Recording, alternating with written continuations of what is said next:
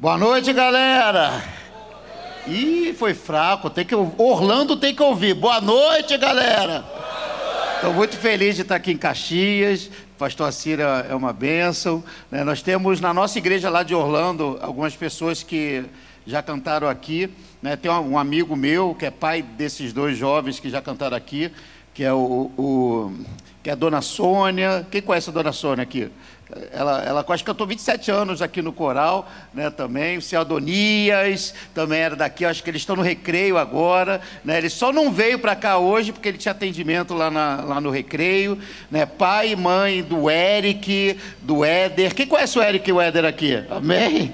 O Eric e o Éder são, o Eric e o Éder são meus filhos espirituais. O Eric é líder do louvor da nossa igreja lá em Orlando. O Éder é líder da juventude da nossa igreja. Né, o, o Éder lidera 180 jovens na nossa igreja, entre adolescentes e adultos. Né? Deus, é, e saíram daqui, né? por isso que eu fiz questão de vir aqui também, além do pastor Assi, saber que meus filhos na fé saíram daqui, né? desta igreja, deste altar, né? de, deste local para Orlando para levar a palavra do Senhor e fazer uma grande obra uh, através daquilo que o Senhor tem derramado na vida deles. Né? Por isso que eu queria que você aplaudisse o Senhor por esta igreja, que é missionária. Tem, gente, tem pessoas daqui que estão lá em Orlando hoje fazendo a obra.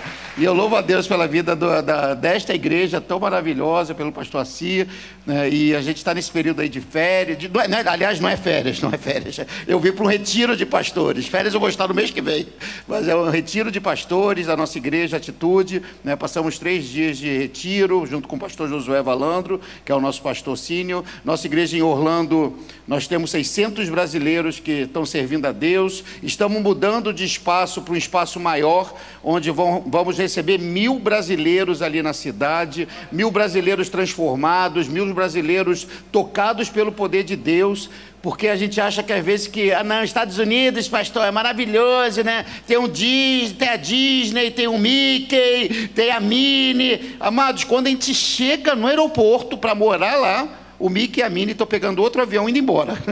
não tem Mickey Minnie, não tem. Para morar não, não existe. Né? É muito difícil a vida de um imigrante na América. Se não for ao Senhor, não teria como é, dar um passo sequer num país estrangeiro. É uma vida difícil, uma vida dura. E eu louvo a Deus pela Igreja Batista Atitude de Orlando, a igreja a qual eu faço parte, né, que tem feito essa história diferente ali na cidade de Orlando. São 300 mil brasileiros em toda a Flórida. Né, e a gente vai alcançar esses brasileiros para Jesus em nome de Jesus. Amém. Quatro amém. Glória a Deus. Nós vamos alcançar os brasileiros de Orlando para Jesus, em nome de Jesus. E você vai para Orlando com essa atitude de Orlando em nome de Jesus. Amém. Seis pessoas tomaram posse. Queridos, ah, pastor, eu não tenho passaporte, eu ganho um salário mínimo, eu não tenho visto. Amado, toma posse, né? é fé. Fé, você, eu, eu, falei uma frase de Lutero ontem na, no culto que eu preguei na nossa sede. Fé, fé é você botar o primeiro pé no degrau de uma escada sem enxergar a escada inteira. Isso é fé. Então, vou te dar essa oportunidade. Você vai conhecer a Igreja Batista Atitude em Orlando em nome de Jesus. Você vai conhecer. Eu sei que tem gente que não deu amém porque você, você só quer conhecer Outlet, né? Disney, Universal. Mas lá é benção, lá é benção. Tem uma igreja avivada, uma igreja cheia do Espírito Santo que tem alcançado pessoas para Jesus. E eu trouxe comigo meu primeiro livro, ter a força. Nosso, esse primeiro livro ele foi lançado, ele surgiu na verdade no, na época de pandemia. Né? As pessoas acham que morreram muitas pessoas aqui no Brasil, mas o país número um de morte na, através da pandemia foi os Estados Unidos. E lá na América, Deus havia me dado uma estratégia, me dado uma orientação para trazer uma palavra para renovar a força do povo que estava fraca. Que aliás até hoje está, inclusive. Né? Tem gente que até hoje, pastor C, não voltou, está online ainda, não voltou para a igreja depois do Covid. Isso é um absurdo. A pessoa vai no Guanabara, época de aniversário, que, é, que nem Satanás vai no Guanabara, época de aniversário. É um tumulto, meu Deus do céu. Fui lá outro dia, Jesus, eu fiquei assustado lá. É, tem, tem, gente que vai para tudo que é lugar, mas não vai para a igreja, por causa de Covid. Covid, que Covid, gente? Meu Deus do céu. Mas o povo ficou muito fraco e ainda continua fraco. E Deus me deu quatro sermões profundos profundos sobre Sansão. E eh, quando eu trouxe essa palavra para a igreja, foi algo assim, o que Deus fez foi algo absurdo. Só que essa não foi uma das principais partes. Claro que o sermão é a principal parte. Mas Deus me deu algo que era para ser feito. Eu tinha que colocar mega hair no meu cabelo. Acho que as mulheres sabem. Que, que, que, todo, que, todo mundo sabe o que é mega hair aqui, amém? Não é peruca, mega hair é cirurgia. O cara ficou quatro horas botando fio por fio para eu ficar com cabelo igual de Sansão, na cintura assim, cabelo dread. E através disso eu fiquei, eu relutei muito, inclusive, para fazer dessa maneira. Mas Deus deu, Deus vai fazer.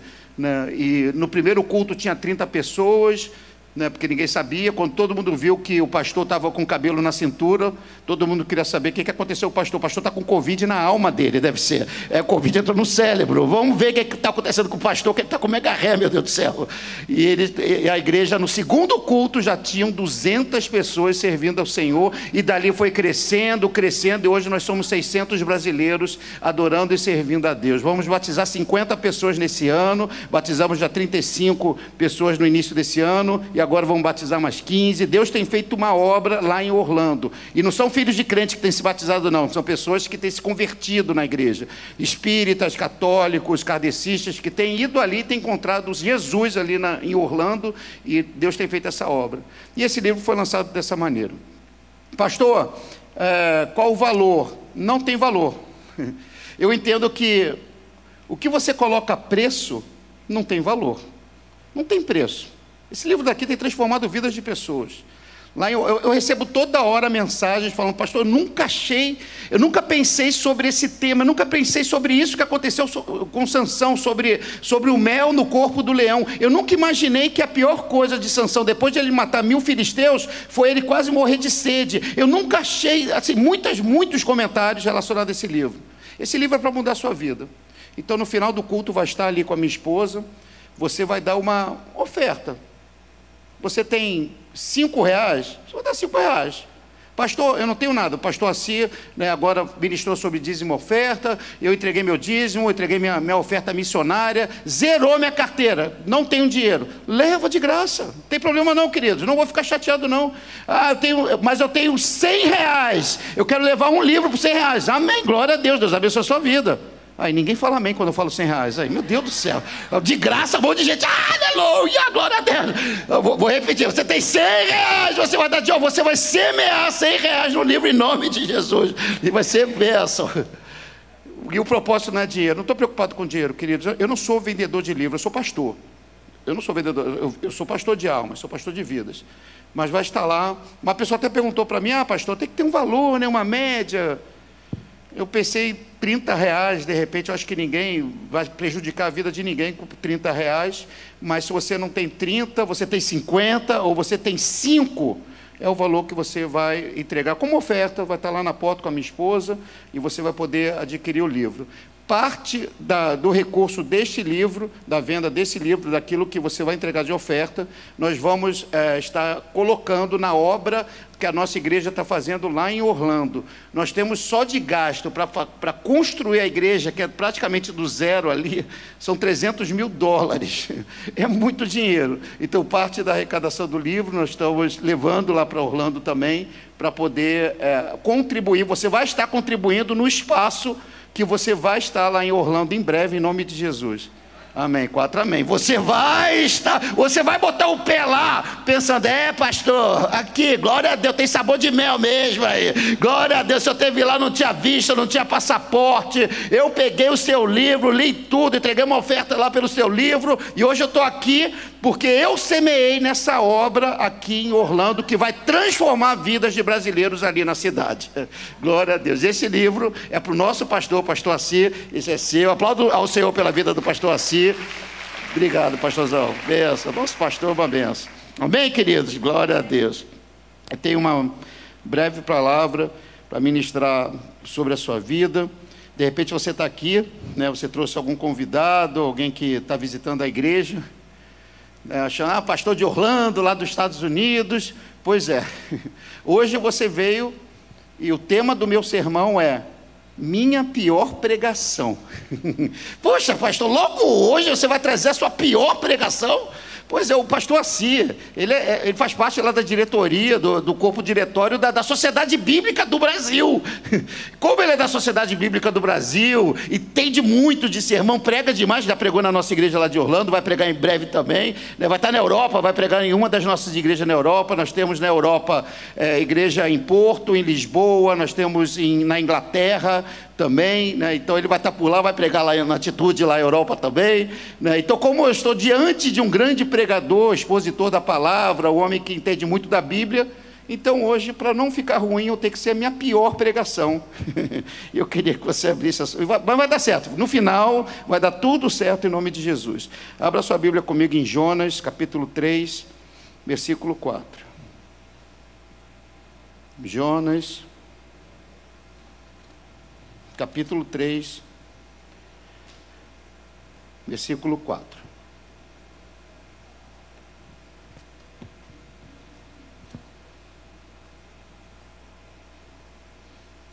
Amém? Todos acharam?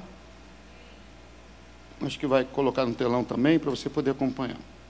Jonas capítulo 3, versículo 4 diz o seguinte: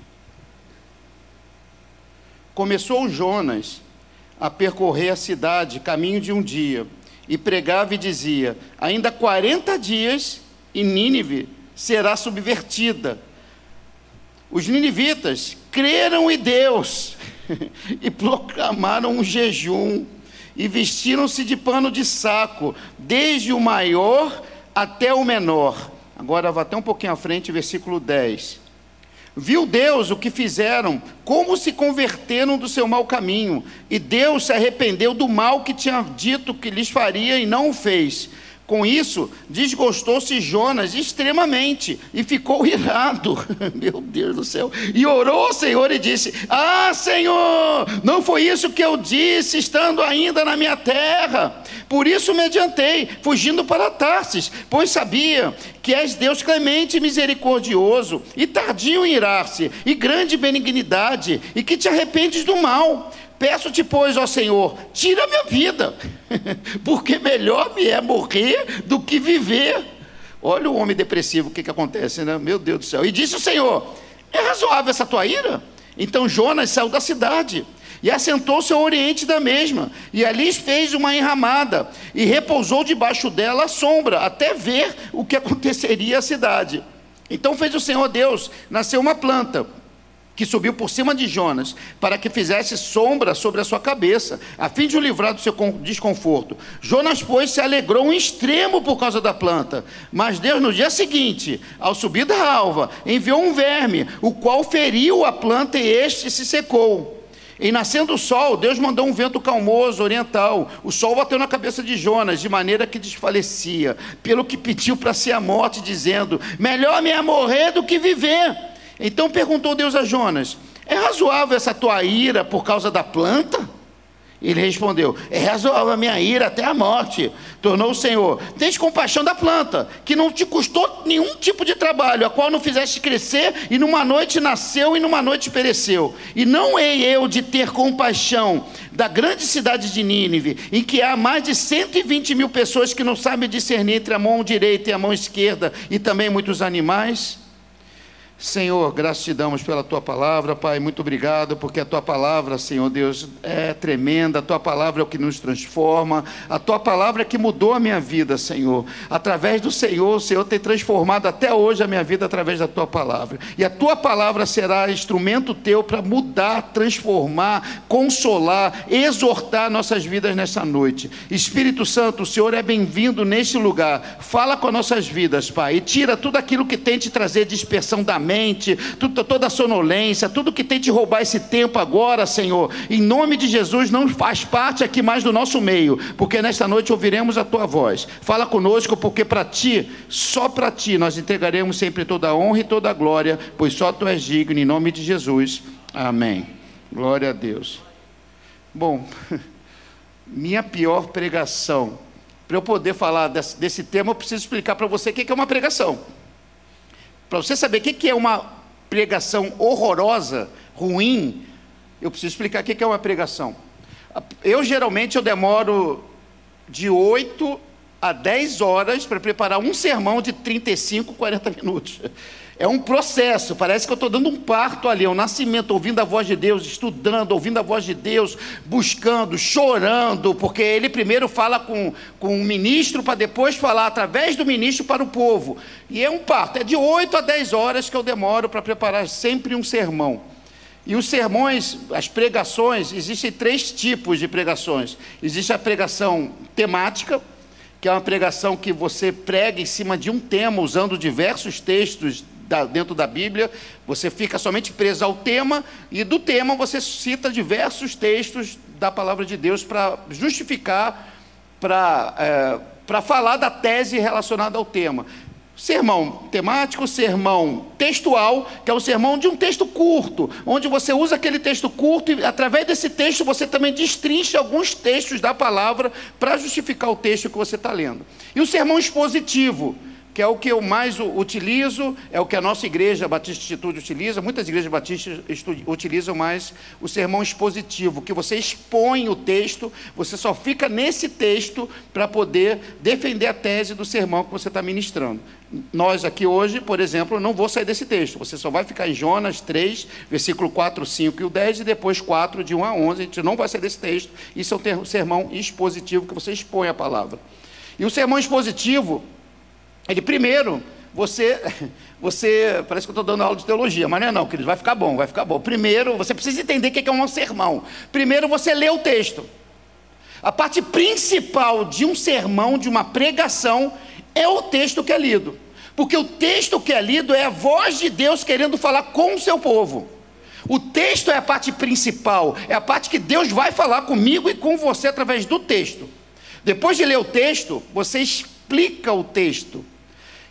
Não adianta eu ler um texto sem explicar o texto, sem utilizar a exegese relacionada ao texto. Exegese é eu tirar explicações relacionadas ao texto que eu estou falando hoje, por exemplo, de Jonas. Isso seria, seria é, uma explicação do texto. Depois de ler, explicar, eu preciso aplicar o texto. Não adianta eu, eu ler um texto, eu explicar o texto, mas o texto não falar com você. O texto precisa falar conosco diretamente, a ponto de você chegar aqui no final do culto e falar: o pastor, que história é essa? Está falando da minha vida ali, tu falou tudo ali, a, a palavra falou para mim diretamente, o senhor falou tudo ali sobre a minha vida. Por quê? É o, não sou eu, é o, a palavra vai falar comigo e com você através de aplicações que serão relacionadas ao texto. E no final, é um encerramento. Então, ler, explicar, aplicar e encerrar.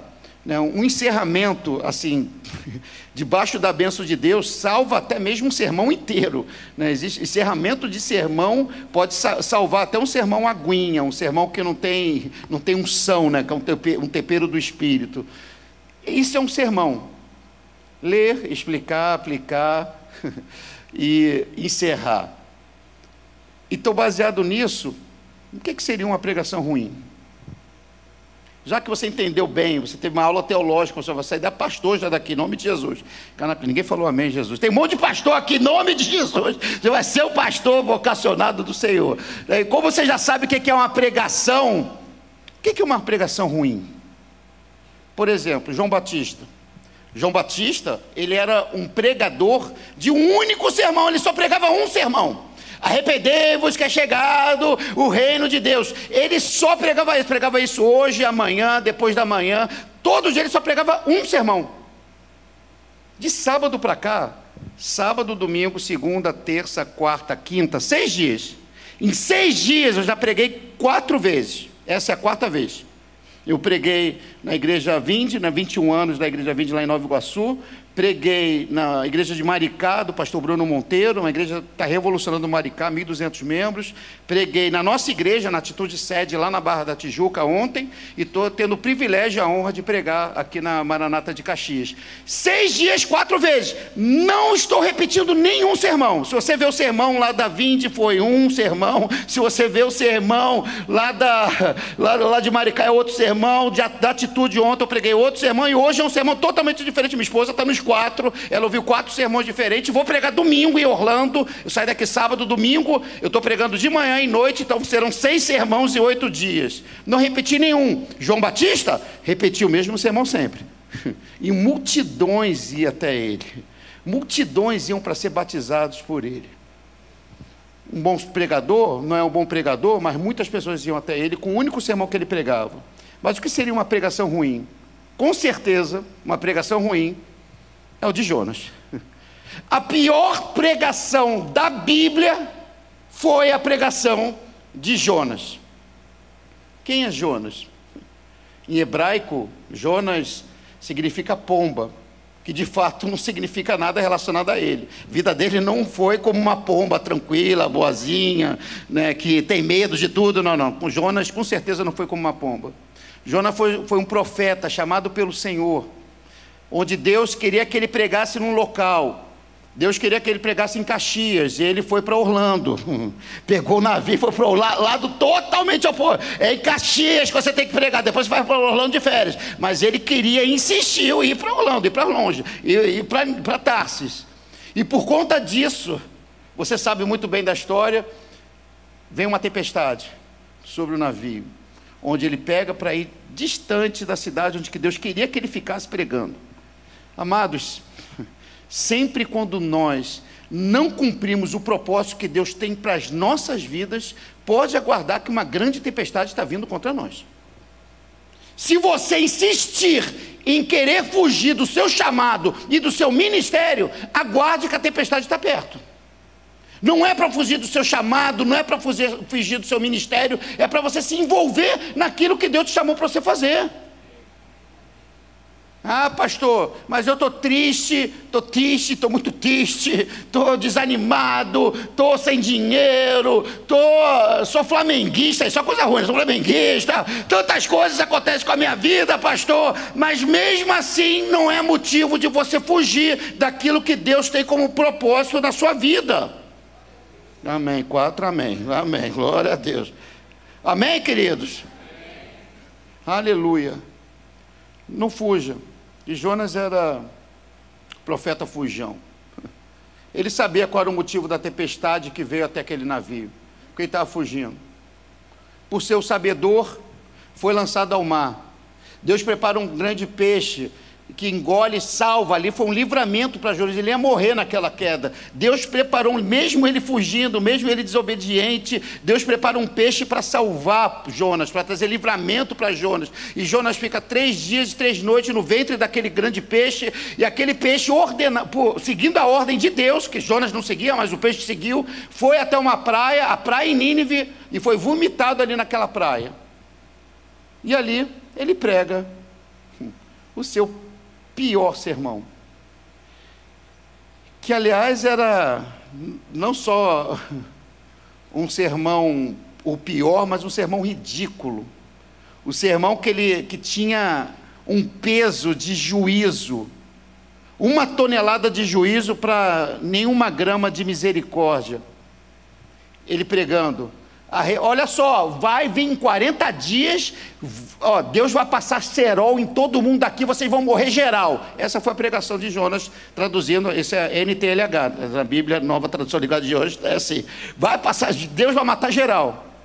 Olha que pregação agressiva. E mesmo assim, toda uma cidade se converteu. assim, eu não entendo isso. Jonas se tornou um fenômeno mundial de evangelismo. Uma cidade inteira se converte, imagina isso, uma cidade inteira. E detalhe, a cidade que a gente está falando é Nínive. Nínive é capital da Síria. A Síria é o principal país do mundo nessa época. Era a maior capital do mundo, era a Síria. 600 mil habitantes, alguns teólogos afirmam, alguns teólogos. 120 mil que a gente lê no final ali do texto de Jonas 4, que não sabe discernir a mão direita da mão esquerda, alguns teólogos afirmam que esses 120 mil são crianças. 120 mil crianças, mas existiam ali de adultos que não sabem discernir a mão direita e esquerda, são crianças, além de animais. Mas de adultos eram 600 mil adultos. Imagina, prega aqui no Rio de Janeiro, a cidade inteira se converte. Prega lá em Orlando, a cidade inteira te converte. Prega em São Paulo, não é, não é somente algumas pessoas, não é alguns funcionários, não, é do rico, do pobre, do alto, do baixo, daquele que tem visto americano, de quem não tem, do rei, de, de toda a cidade se converte com uma pregação ridícula. Péssima pregação que nos traz muitos ensinamentos nesta noite. O que essa pregação pode nos ensinar? O que, que a gente pode. O que então o episódio da pior pregação de Jonas pode nos ensinar hoje? O que a pior pregação da Bíblia pode ensinar nessa noite para mim e para você? Em primeiro lugar, essa pregação, ela nos ensina que quem faz é Deus. É o que está escrito no capítulo 3, versículo 4, 5 e o 10, que a gente vai ler. Como eu falei, é expositivo, eu só vou ficar no texto. Jonas, capítulo 3, versículo 4 e 5. Começou Jonas a percorrer a cidade, caminho de um dia, e pregava e dizia: Ainda 40 dias e Nínive será subvertida. Os ninivitas creram em Deus e proclamaram jejum e vestiram-se de pano de saco, desde o maior até o menor. Aí no versículo 10 diz: Viu Deus o que fizeram, como se converteram do seu mau caminho, e Deus se arrependeu do mal que tinha dito que lhes faria e não o fez. Jonas prega um sermão com seis palavras. Tem um três palavrinhas, né? Da, que é de criança, três palavrinhas. Mas Jonas foi seis palavras. E não foi seis palavrinhas, foram seis palavras pesadas.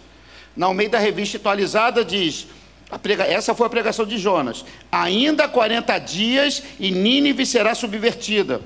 Na nova tradução linguagem de hoje diz: dentro de 40 dias Nínive será destruída. E com esse sermão, 600 mil pessoas se convertem. Esse sermão grosso, agressivo, sem nenhum tipo de coração, trouxe conversão para 600 mil pessoas. Ah, queridos, Jonas pregou dessa maneira porque ele não desejava que os seus ouvintes se convertessem. Aliás, isso não dá para imaginar.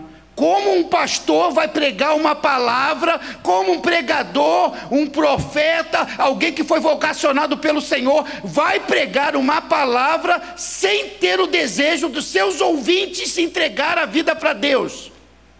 Foi Jonas. Ele não tinha desejo nenhum de ninguém que se convertesse ali. O pior ainda, o pior que eu acho mais noia, mais doido relacionado a Jonas, como Jonas, mesmo pregando o sermão e sabendo que ele estava sendo usado por Deus, 600 mil conversões. Os animais passaram a jejuar. Imagina seu, o seu porquinho da Índia jejuando, o seu peixe jejuando. Todo mundo se converteu. Todo, a Bíblia diz isso, todos se converteram. Jonas foi usado por isso. E o que, que Jonas faz? Fica triste, fica chateado, fica aborrecido. Eu não consigo entender isso. Sabe por quê? Porque tem, infelizmente tem muitos pastores que não têm o mesmo coração de Deus. O coração de Deus, Deus quer ver salvação, Deus quer ver conversão, Deus quer ver transformação de vida. Mas tem pessoas que não desejam como Jonas não queria. Mas mesmo assim, mesmo nessa insistência de querer fazer aquilo que Deus não queria que ele fizesse, Deus é o Deus que faz, cumpre os seus propósitos, independentemente da nossa teimosia. Independentemente daquilo que eu penso ou que eu acho, Deus vai cumprir o seu propósito. Ele pode usar a mula, que não é o seu sogro e sua sogra, a mula de Balaão, que estou dizendo. Você já pensou? Ah, meu sogro? Não, não é. Ele pode usar a mula, pode usar pedras, mas o propósito do Senhor vai se cumprir. Quem faz é Deus, queridos. Quem faz é Deus. E é tão bom ser um instrumento na mão do Senhor. Oh, aleluia. Senti o poder agora aqui.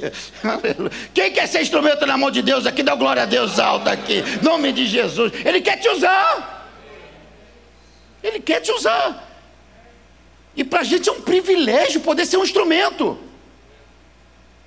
Mas muitas vezes a gente insiste em não querer. A gente busca tantos subterfúgios para tentar trazer o povo. E muitas vezes a gente se torna refém de estruturas dentro da igreja. Estrutura é maravilhoso, queridos. Lá, lá em Orlando, tem um LED aqui maravilhoso, glória a Deus. Pastor assim conhece a nossa igreja de Orlando. Nossa igreja de Orlando tem LED 200 quilômetros de LED, é LED para tudo que é lugar. Ele está indo, você acabou de, ouvir, nós estamos indo para um local para receber mil brasileiros. Vamos gastar uma fortuna, 300 mil dólares, praticamente é mais, inclusive, é mais do que esse valor. Né? Deixar a igreja preparada, mas na verdade, quem faz é Deus. Não é o LED que vai fazer diferença lá em Orlando, não é o botar o melhor som que vai fazer diferença em Orlando, não são os ar-condicionados, não são a cadeira colchoada que a gente fez orçamento de 30 mil dólares, não é nada disso que vai fazer a diferença. Quem vai fazer é o Senhor. Não adianta eu estar numa igreja com toda uma estrutura me servindo se o Senhor não estiver presente. Dentro de uma igreja, tem que. A principal presença é o Senhor. Porque na verdade, quem vai fazer na nossa vida é Ele. Mesmo Jonas insistindo em não querer ser usado por Deus e trazendo uma pregação ridícula, Deus trouxe uma conversão para uma cidade inteira. Não, que, não é o que você está fazendo, é importante você fazer. Você não pode se omitir como Jonas estava se omitindo da função que Deus tinha colocado para ele. Você, a gente não pode se omitir. Mas na verdade, quem vai fazer é o Senhor e nós seremos o instrumento na mão dele para fazer o que ele deseja fazer. ah, queridos, eu rodei na América pelas principais igrejas dos Estados Unidos. Principais, Saddleback Church, Passion, é, The Porterhouse, do T.D. Jakes. Eu fui na Lakewood, que é a maior igreja dos Estados Unidos, no estádio de basquete da NBA que eles compraram. Eu fui... Eu fui diversas igrejas, eu fui na Elevation Workshop da, da na North Carolina, diversas igrejas para buscar estruturas, para levar para Orlando, ideias, e muitas coisas a gente vai aplicar agora na, na, no Templo Novo. Mas como eu disse, não adianta. Não adianta nada disso se o Senhor não estiver presente. Quantas igrejas que têm tudo, mas na verdade não tem nada, porque o Senhor já não está lá há muito tempo. Eu estou aqui porque eu sei que o Senhor está aqui. É o Senhor nessa igreja. 27 anos, um homem, seu Adonias e a dona Sônia, louvando, cuidando do coral aqui da igreja. O Eric, o Éder, que são filhos nosso espiritual. O Eric me ajuda muito na, na diretoria da nossa igreja lá de Orlando. Um menino que saiu daqui cantando e sendo usado por Deus. Por quê? Porque aqui não é estrutura. A estrutura é importante. É importante ter, um, ter, um, ter uma cadeira colchoada. É importante ter ter um LED, mas o mais importante nessa igreja que quem faz é o Senhor. Quem vai fazer na sua vida é o Senhor em nome de Jesus. Aplaudo o Senhor por isso, aleluia, porque é Ele que faz. Sempre quem vai fazer é Ele. Ah, amados. Pior do que desprezar. Pior, que, pior do que desprezar Pior do que, na verdade, pior do que pecar é você desprezar a presença do Espírito Santo. Eu vou repetir, para você botar no Instagram depois. Você pode botar no Instagram. Vou repetir. Pior do que pecar é desprezar a presença do Espírito Santo. Não despreze. Ele é a parte principal dessa igreja. O essencial é a presença dele. As pessoas às vezes falam, na semana uma pessoa falou comigo, aqui, aqui no Rio de Janeiro. É, pastor, não existe nada pior do que a presença do diabo no, no ambiente. Eu disse para ele, não, não, não, não. Não, frase boa para você botar no Instagram depois. Anota aí, frase boa, vou esquecer, frase boa para botar no Instagram. E eu falei para ele, não. O pior não é a presença do diabo. O pior na vida da pessoa é a ausência de Deus. O pior na vida de uma pessoa não é a presença do diabo. O pior na vida de uma pessoa é a ausência do Espírito Santo. Por quê? Porque quem vai fazer sempre na nossa vida é Ele, é o Senhor. Segundo lugar, o que essa pregação nos ensina? Essa pregação nos ensina que a gente precisa gostar do que Deus gosta. É o que está escrito capítulo 4, versículo 1. Com isso, desgostou-se Jonas extremamente e ficou irado. Meu Deus, com isso, beleza. Com, com isso o quê? Versículo anterior. Porque houve uma grande conversão, a cidade inteira se converteu. Jonas ficou chateado por causa de conversões. A gente precisa gostar daquilo que Deus gosta, queridos. Quem gosta aqui do que Deus gosta, amém? Não, pastor, eu também gosto de Netflix, eu também gosto de ver uma novelinha em vez de da, da Lobo lá, Rede Globo, eu gosto de não sei. Querido, gosta daquilo que Deus gosta. Sabe o que, é que Deus gosta? Salvação. Ele gosta de ver aquele cara endemoniado. Isso, esse o patrão, esse que você pensou agora, ele mesmo. Ele quer ver aquele, aquele teu vizinho que fica te perturbando, aquela sogra que fica no teu pé direto, é a pessoa que você menos espera que se converta. Deus quer ver a conversão dessa pessoa. Deus tem, Deus tem, ama salvação. Só que Jonas gostava daquilo que Deus não gostava. Jonas, como nós lemos versículo 1, 4, versículo 1, se desgostou, irou-se ao extremo. Essa palavra irar, você pega no, no hebraico, no original, e é bom pastor Cid, é muito bom pregar com alguém que, que entende da Bíblia, está lá dentro da sociedade bíblica, significa, tem a essência de quente. Ele estava quente, ele estava revoltado, irado, por, pela atitude de Deus de salvar toda uma cidade. Eu até entendo, porque os ninivitas eram cruéis, inimigos, eram o Hamas do, do, do Israel da, da época e eram cruéis, eles arrancavam unha como parte de punição, arrancavam a pele da pessoa só para o, o, judeu ter mais dor ainda. Mas Deus quer salvar aquele que você nem pensa que quer, aquele que você não quer nem orar, é esse que Deus quer salvar. Essa pessoa. Dentro da minha casa, eu era muçulmano, queridos. muçulmano.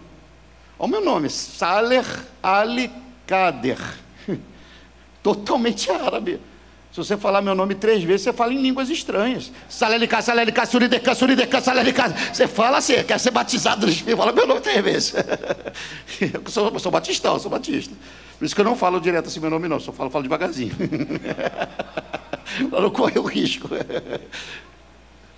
Meu pai, meu pai construiu uma mesquita em Damasco com recurso próprio.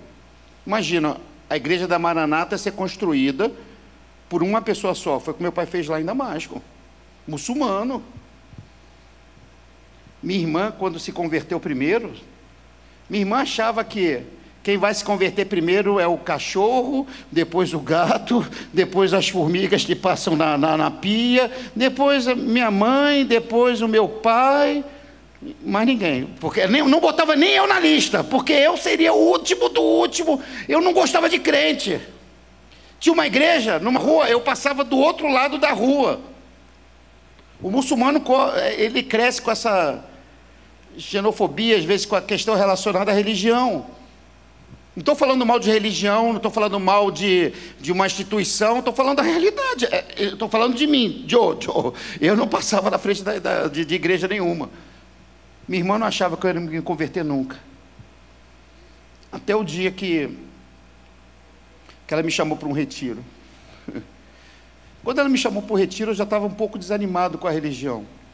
A religião islâmica que, que me mostrou o desprezo, por exemplo, que tem pelas mulheres. Você vê mulheres de turbante, você vê na televisão, aqui no Brasil acho que não tem tanto, mas lá na América tem muito muçulmano. Você vê no, no calor da Disney lá, na Flórida, que o calor é pior do que Bangu aqui no Rio de Janeiro. Parece que tem um, um satanás atrás assoprando em você lá. O calor da Flórida é horrível. Às vezes eu olho para trás, sai daqui, satanás. Eu, não, é o calor da Flórida. É um horror lá. E eles usam turbante mesmo, as mulheres usam turbante. Aí eu fui na, visitar o túmulo de Maomé, lá em Meca. Aí lá não deixaram a minha irmã e a minha mãe é, entrarem em alguns departamentos onde Maomé, Muhammad entravam. Aquilo já ficou, já fiquei, ué, mas como assim? Minha mãe, minha, minha irmã, minha mãe casou virgem, meu pai é o único homem da vida dela, minha irmã tinha 15 anos de idade, 13 anos de idade. E não podia entrar em alguns departamentos. A gente foi numa loja lá, de quadros. Aí eu vi um rapaz que estava com a mão direita assim cortada. Achei estranho, um corte meio esquisito assim, meio estranho. achei esquisito, mas tudo bem, de repente alguma cirurgia mal feita, beleza. O cara na loja de quadro. Aí depois a gente foi lá para a Síria, para Damasco. Aí lá na Síria, estava no restaurante, junto com meu pai, com minha mãe, com, minha fa com eh, familiares meus lá, e eu vejo um garçom com a mão esquerda cortada igual, igualzinho. Eu achei, bom, estranho, peraí, lá na Arábia Saudita, lá em Meca, um homem vendendo quadro com a mão cortada direita. Agora aqui, um garçom com a mão esquerda cortada. Não, tem alguma coisa errada. Eu perguntei, vem cá, para um primo meu, eu vi numa região com mão cortada direita, agora estou vendo aquele garçom ali se equilibrando com uma mão só, porque a mão esquerda dele está cortada. O que, que é aquilo? É o mesmo cirurgião, barbeiro que fez nós dois? O que, que aconteceu aqui? Ele falou: não, é que a, no, a nossa lei de país islâmico é baseado no Alcorão. Se a pessoa ela rouba, a gente não prende não. A gente corta, se ele é destro, a gente corta a mão direita. Esse garçom é, provavelmente é canhoto, cortamos a mão esquerda dele.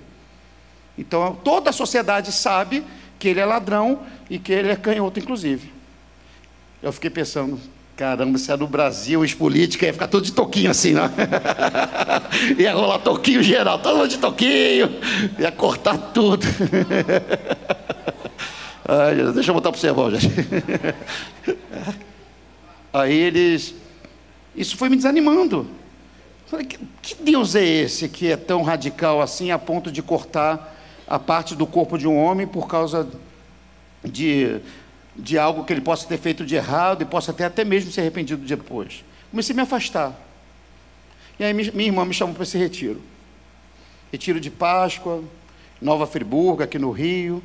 Aí nesse retiro eu fui, na verdade, assim, com intenção de arrumar confusão lá dentro.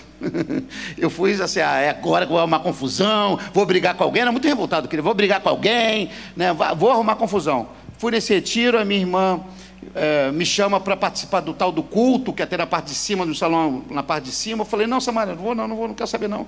Não quero saber de culto, de igreja, deixa eu ficar aqui embaixo. Fiquei sozinho lá, parecia o guarita do lugar. Parecia o guarita, e eu olho assim, vejo dois freezers deitados assim. Eu falei, ah, deve ter cerveja ali. Não era crente, bebia que nem, pior do que o Zé Capagodinho, bebia muito, deve ter cerveja ali, eu quero beber. E abri, comecei a abrir, o freezer só tinha Fanta uva, Fanta laranja, suquita. Eu falei, meu Deus do céu, esse povo é ET, Jesus, não tem Fanta aqui, não tem, tem nada. Eu olhei, falei, ah, quer saber, não tem cerveja aqui, só tem Fanta. Eu vou arrumar confusão lá em cima, deixa eu lá ver que história é essa de culto lá. Subi, minha irmã estava lotado o salão, todo mundo estava lá em cima, só estava eu lá embaixo. E tinha na frente um lugar, do lado da minha irmã, foi onde eu fiquei. E ali eu comecei a ouvir os louvores, queridos. Comecei a ouvir aqueles louvores. Por isso que Salmo 22, versículo 3, diz que Deus habita no meio dos louvores e ouvindo aqueles louvores, aquilo entrando dentro de mim, e eu pensando, que eu uma vontade louca de querer chorar, e eu pensando, não, muçulmano não chora, árabe não chora, eu não vou chorar, não quero saber de chorar, e eu fazendo força para não chorar, até a hora que canta um louvor, que entrou como flecha em mim, porque esse louvor, ele bate de frente com a principal reza árabe do islamismo, inclusive é a reza é a oração que os muçulmanos extremistas fazem quando vai explodir algum local, quando vai tirar sua própria vida para matar outras pessoas também. É a, e você já deve ter ouvido direto em, em, em, vídeos aí da internet ou até mesmo em jornais. Eles falam Allahu Akbar, que significa, na tradução do árabe para o português, Deus é grande. E eu começo a ouvir aquele louvor. Não há Deus maior. E ouvindo, como assim não há Deus maior? É Allah que é o Akbar, Deus que é grande. Não há Deus melhor. E eu pensando, é, mas Deus que eu sirvo tem essa questão com a minha mãe, a questão do toquinho, né? Não há Deus tão grande. Não, não tem Deus.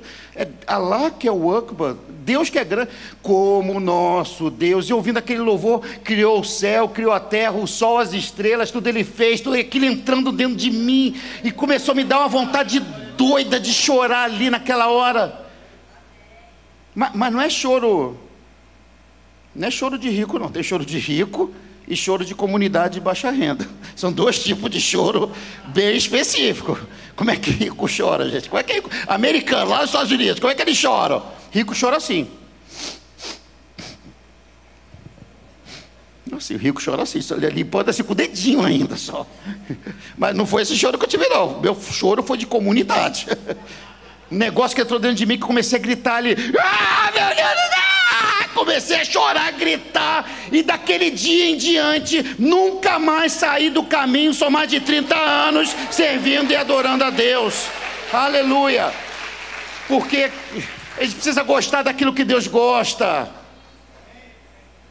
Minha irmã achava que eu seria o último, mas foi Deus que me pegou, porque ela gosta daquilo que Deus gosta. Aquele que você acha que não vai se converter, aquele que você acha que não vai servir a Deus, é esse que Deus vai trazer e vai pegar e trazer aqui para Maranata de Caxias, inclusive em nome de Jesus. Aleluia. Em terceiro lugar, a gente já precisa correr para encerrar, que eu quero orar por você. Essa pregação nos ensina que pessoas valem mais do que coisas. Ainda capítulo 4, versículo 6 a 9, diz o seguinte: Versículo 6. Então fez o Senhor nascer uma planta que subiu por cima de Jonas para que fizesse sombra sobre a sua cabeça, a fim de o livrar do seu desconforto. Jonas, pois, se alegrou em extremo por causa da planta. Mas deu no dia seguinte, ao subir da alva, enviou um verme, o qual feriu a planta, e esta se secou. Em nascendo o sol, Deus mandou um vento calmoso oriental. O sol bateu na cabeça de Jonas de maneira que desfalecia, pelo que pedia para si a morte, dizendo: Melhor me morrer do que viver. Então perguntou Deus a Jonas: é razoável essa tua ira por causa da planta? Ele respondeu: É razoável minha ira até a morte. Religioso fala assim: pessoas valem mais do que coisas. A preocupação de Jonas foi o iPhone que quebrou a tela dele. Porque ele teve um problema no celular, porque uma planta que nasceu sem ele ter percebido, sem ele fazer força nenhuma, Deus fez nascer aquela planta para trazer um conforto para ele. Botou um ar-condicionadozinho no seu carro, você melhorou o carro, tem ar-condicionado, aí deu problema no ar-condicionado, ele pede a morte. Ele pede para morrer, porque queimou um computador na sua casa, você já não quer vir mais na igreja. Porque de repente o seu pneu do carro está furado, ou tem algum problema no motor, ou alguma coisa aconteceu na sua vida, você já quer abandonar tudo. Pessoas valem mais do que coisas. Assim, aqui no Brasil não tem esse problema, tem lá nos Estados Unidos. Aqui em Caxias e tal não tem esse problema nenhum. Aqui as pessoas valem mais realmente do que as coisas. Mas lá nos Estados Unidos, a pessoa dá valor para tudo. Dá valor para a planta, para o bichinho de estimação, que eu não sou nada contra, eu tenho dois lá em casa, eu tinha dois, né? Agora só tenho um, né? que é nome de doce, inclusive, Cookie Oreo, que eu sou psicopata por doce. Os bichinhos até tem nome de doce lá em casa também. Assim, não tem nada de errado. Eu estou com saudade do Oreo, inclusive, fazer carinho no Oreo, meu bichinho lá, meu guinea pig, né? Que é porquinho da Índia aqui. Não tem nada de mal, tem nada de errado. Mas pessoas valem mais do que qualquer coisa. A gente dá carinho para o nosso cachorrinho, para o nosso guinea pig. Mas uma pessoa está do seu lado, no sinal de trânsito, pedindo a sua atenção, a gente vira a cara e diz que não tem um real para dar para comprar uma bananadinha que ele está vendendo lá. A gente é incapaz de falar de Jesus para as pessoas que estão próximas a gente. Ontem a gente estava, preguei lá na nossa sede, igreja cheia lá na quarta-feira. O culto está lá no YouTube da nossa igreja lá de, do, do, do Rio, daqui do Rio. Aí saí com uma turma, umas 30, 40 pessoas para comer pizza. O pessoal queria comer pizza comigo. Fiquei lá assinando o livro, né, que, que a gente levou lá para a sala na Barra também. Fui chegar quase 11 horas da noite na pizzaria, fiquei lá com o pessoal, dando atenção para o pessoal, indo embora, já cansado, cansado já, era, já era uma meia-noite, uma hora da manhã, conversando com o pessoal assim no estacionamento, com uma família no estacionamento. Aí uma. Eu vejo numa mesa, quatro pessoas um homem com três mulheres, rindo, bebendo muito, muito cigarro na mesa. Na hora Deus fala: pessoas valem mais do que coisas. Você quer sua cama, você quer dormir. Oito horas da manhã, no dia seguinte, eu, eu, teria que fazer exame de sangue, porque não existe hospital e médico nos Estados Unidos. Você que acha que médico é bom nos Estados Unidos, estou fazendo meus exames todos aqui, porque lá não tem médico assim. É diferente, é diferente. São culturas diferentes, são países diferentes. Valoriza o país que você está, os médicos que estão aqui, que são bênção. Em nome de Jesus. E, e tinha que acordar oito horas da manhã para fazer exame de sangue. E Deus fala: vá lá orar por eles. Se não é o pastor que ama pessoas, você não ama vida, vai lá orar. Eu, Senhor, vai demorar, já são uma hora da manhã, né? preguei já três vezes, vim de retiro e sem dormir, porque era retiro de pastores, já Sônia, minha esposa, não estava comigo né? e eu não consigo dormir se não botar pé com pé, né? tem que ser pé com pé, não consigo, fiquei três dias sem dormir, pode brigar comigo, mas eu falo, deixa o pé aqui, o pé fica, o pé fica aqui, briga, mas deixa o pé aqui, vai ficar junto aqui, é, dorme agarradinho assim, não tem nada melhor, cara. amém homens, quem entende o que eu estou falando, amém? Que é o marido que gosta de agarrar, ficar, dormir agarrado com a sua esposa, sem dormir três dias. Tem mulheres que olhou assim para o marido e falou: oh, tu tem que melhorar esse negócio de pé com pé aí. Vai lá orar por elas. Aí viro, vou até as quatro pessoas, um monte de bebida, um monte de cigarro, e falo com eles: olha, Deus mandou eu vir aqui para orar por vocês. Eu oro ali por eles, queridos, um mover ali na mesa, a ponto de não deixar eu ir embora, sair de lá era uma hora da manhã já, e depois eles falando ali, conversando com a gente, com a família que estava junto comigo, por quê? Porque não é cama, não é coisas, nada para mim é mais importante do que pessoas, a nossa paixão que tem que pulsar no nosso peito é amor por pessoas, ver vidas transformadas, vidas salvas, porque coisas nunca vai ser mais importante do que pessoas. Olha para o seu irmão que está ao seu lado e fala para ele: Meu amado irmão. Não, não, fala com fé, querido. Meu amado irmão. O pastor está falando de você lá na frente.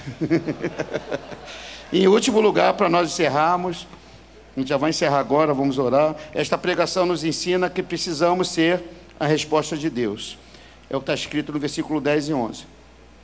Tornou, tornou o Senhor. Tem compaixão da planta, que te não te custou trabalho, ao qual não fizeste crescer, que numa noite nasceu, numa noite pereceu, e não é eu de ter compaixão da grande cidade de Nínive, e que, que há mais de 120 mil pessoas que não sabem discernir entre a mão direita e a mão esquerda, e também muitos animais?